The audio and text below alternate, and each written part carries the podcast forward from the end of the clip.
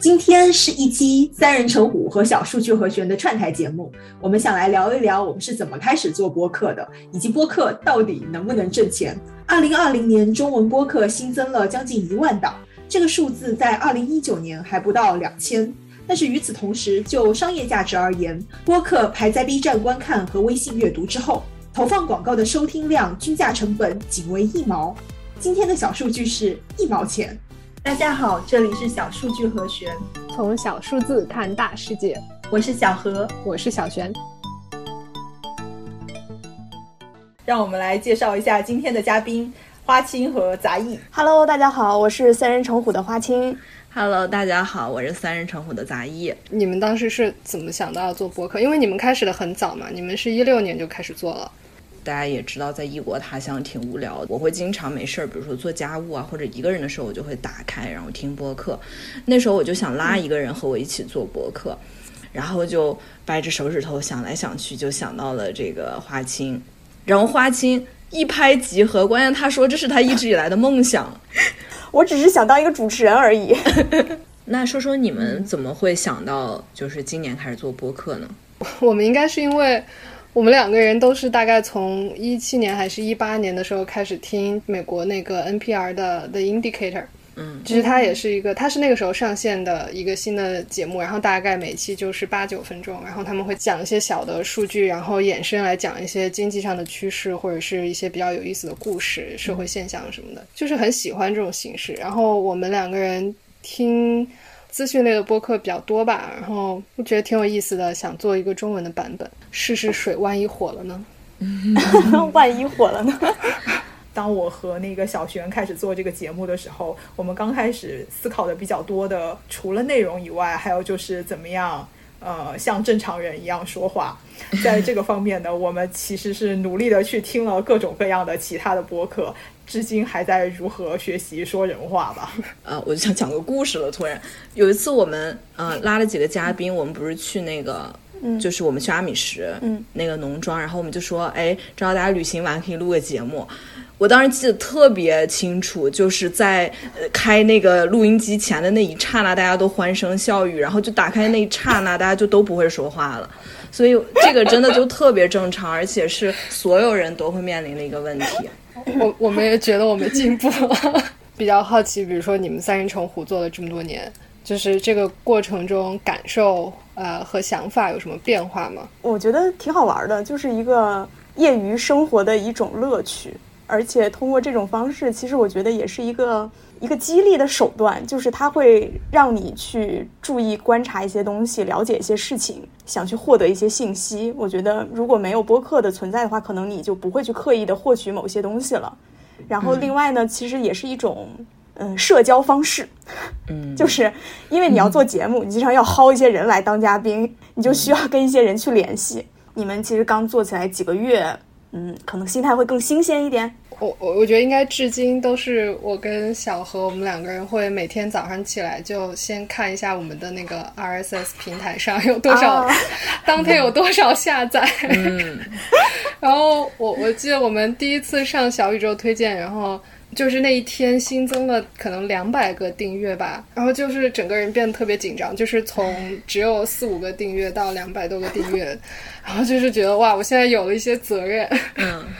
我觉得小宇宙的这个功能性很强大，你可以看到每一个这个订阅者他们的名字和信息，其中就是确实刚开始是有很多非常熟悉的人，因为他们直接就用微信加进来了。活粉是最大的惊喜，然后还有一些，嗯，就是观众他们会很认真的给我们留言，包括最近有一次我看到的一个留言是说，光看我们的这个节目简介，还有每一期的介绍，就会以为这是一个男性主播。呃，主持的节目，但是真正我们听了我们的内容以后，又会觉得和自己平时想的这个 stereotype 非常不一样。我觉得这些都是很有意思的碰撞吧。另外，因为我们节目的内容关系，所以我们经常要去关心一下最新的新闻，所以呢，就是逐渐的开始有了一些媒体人的思维，就是想要明谢一个听众，叫做 AC 小宇宙，他是我们的第一个活粉，然后最开始每一期节目都留言。就其实这一两年变化还是比较大的，在博客这个行业里边。对，是的。就小宇宙上线了嘛，就是一系列的活动就开始了。不知道为啥他们突然觉得这好像是一片红海，可以进来捞钱的那种感觉。蓝海，蓝蓝蓝海是吗？对。就你知道，当时快手要提出一个 app 叫皮艇，就有好几个 app 长得和小宇宙都很像，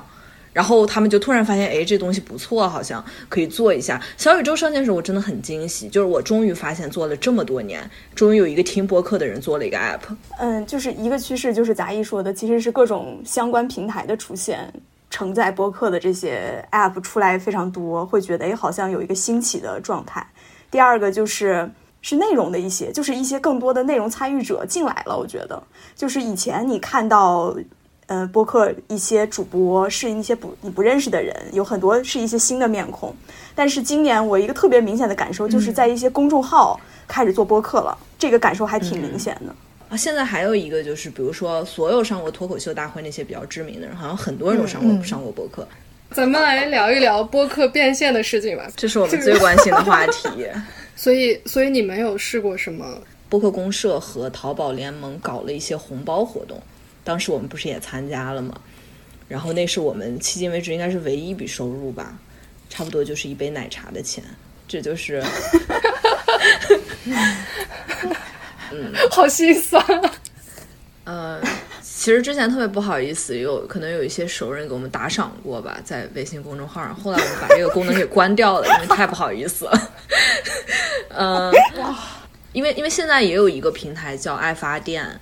嗯，上面是可以有这种付费的这种，也可以打赏。我我也知道，就是有一些播客是完全通过打赏生活的，比如说发发大王，那个是发发大王以前是糖蒜的一个主播，嗯。日坛这种做到比较头部的，还有大内，他们会接很多那种品牌会来找他们，对广告，然后会还挺挺多的，而且都是挺好的一些。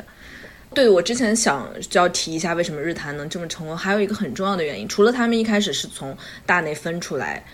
他们是全职在做。而中国全职在做播客的人特别少，他们因为他们完全靠这个为生嘛，所以必须要有赞助，否则他们活不下去。我总体感觉，其实用播客来打广告，它的效果不一定，呃，如果说直观的现金流的话，可能没有其他的平台好，因为你其实只是听到了这个产品的一些名字和讯息，和你。同时能够看到这个产品是什么样子，还是有一定差距的。这个可能也就是反映在我们看到的一些厂商会花多少钱来投放播客的广告一样，就是相比于其他的有呃阅读量和可以看到图片还有视频的平台，播客是属于给的钱最少的一种类型吧。如果你只是非常僵硬的把广告插在这个。播客音频的这个节目里边，效果我就觉得会相对比较一般，所以现在很多播客那种打广告，我觉得是非常沉浸式植入的打广告，没错，它会和这期